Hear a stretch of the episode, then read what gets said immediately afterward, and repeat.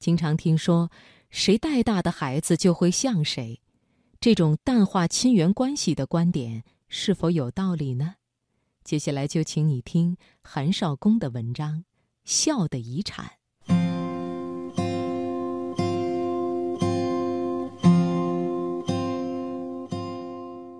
我女儿数她的亲人时，总要提到尤，一位曾经带过她的保姆。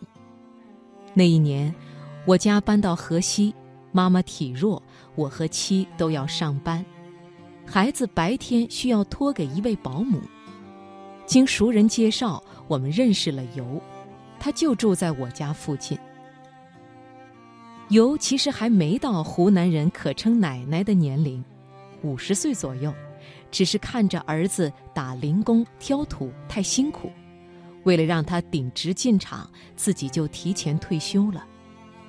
他心直口快，心宽体胖，笑的时候脸上隆起两个肉球，挤得连眼睛都看不见了。他的哈哈大笑是这个居民区的公共资源。茶余饭后，常能听到这熟悉的笑声远远传来，碎碎的跳入窗户，落在杜鹃的花瓣上，或者你展开的报纸上，为你的心境增添亮色。孩子开始怕生，哭着不要他。没过多久，孩子就平静下来，喜欢上他的笑声了。孩子试着用手去摸他的胖脸。他笑得张大嘴巴，把脸别过去，又突然“呀”的一声转回来，还做出一个鬼脸儿，让孩子觉得刺激有趣。他可以把这个简单的游戏认真的重复无数次，每次都和孩子笑成一团。孩子从此多了一位奶奶。尤的丈夫也是退休工人，擅长厨艺，常被餐馆请去帮忙，一去几个月不回家。两个儿子在工厂上班，一个迷钓鱼，一个好小提琴，工资都不高，又都在恋爱阶段，自然缺钱花，在家里混吃混喝不算，有时还找母亲要补贴。尤奶奶常常红着眼圈说。我那两个败家子儿还不如我韩寒，我能有多少钱呢？还是我韩寒心疼奶奶，我一哭他也哭，还给我抹眼泪，要我吃油饼。说着，又落下一串泪来。韩寒便是我女儿。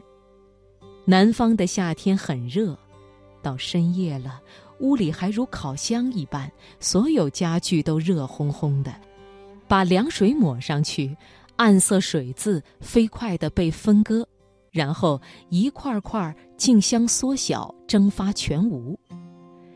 人热得大口出粗气，都怀疑自己身上有熟肉的气息。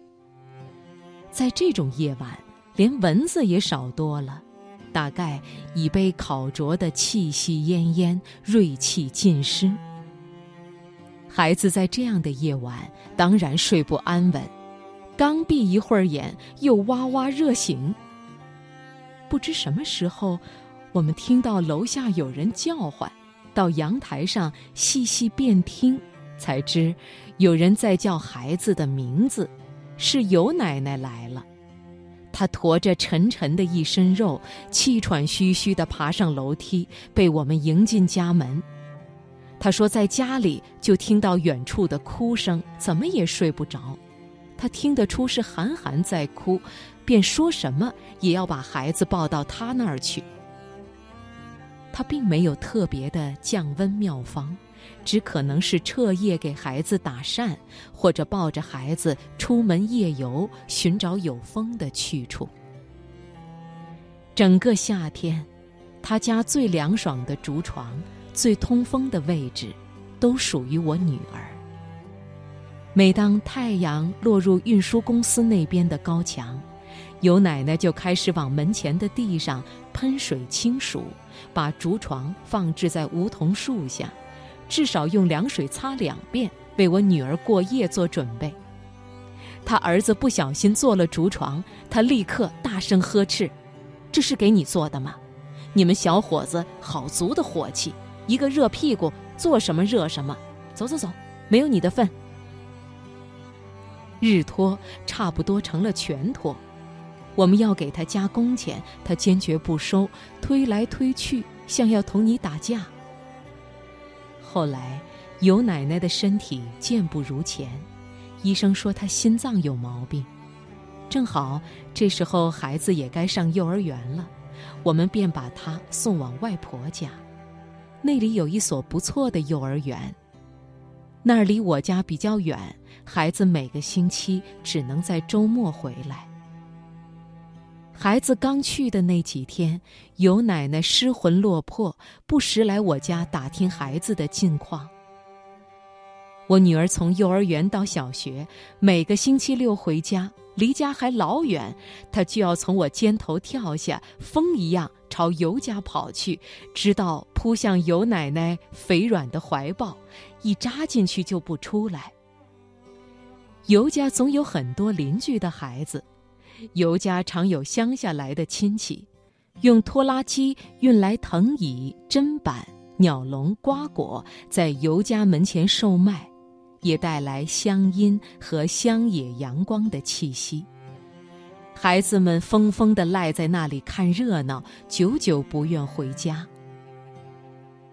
一九八八年，我家迁居海南，女儿每吃到一种新奇的热带水果，都会说：“尤奶奶来了，要让她尝尝这个。”她给尤奶奶写过一些信，尤不识多少字。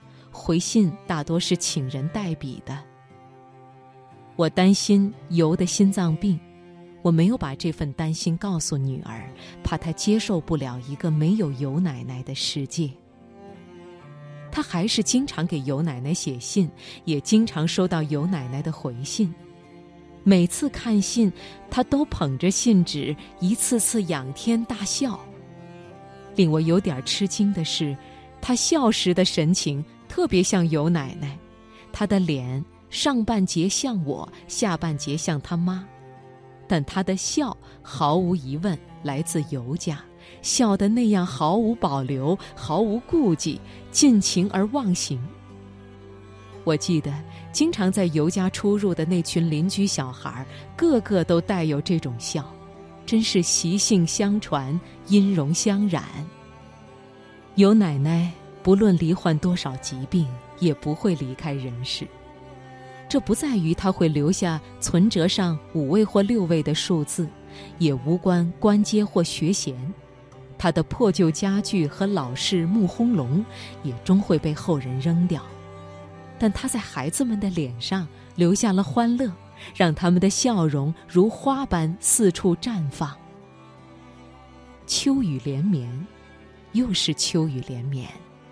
我即便远在千里之外的海岛，也会以空空信箱等候他远来的笑声。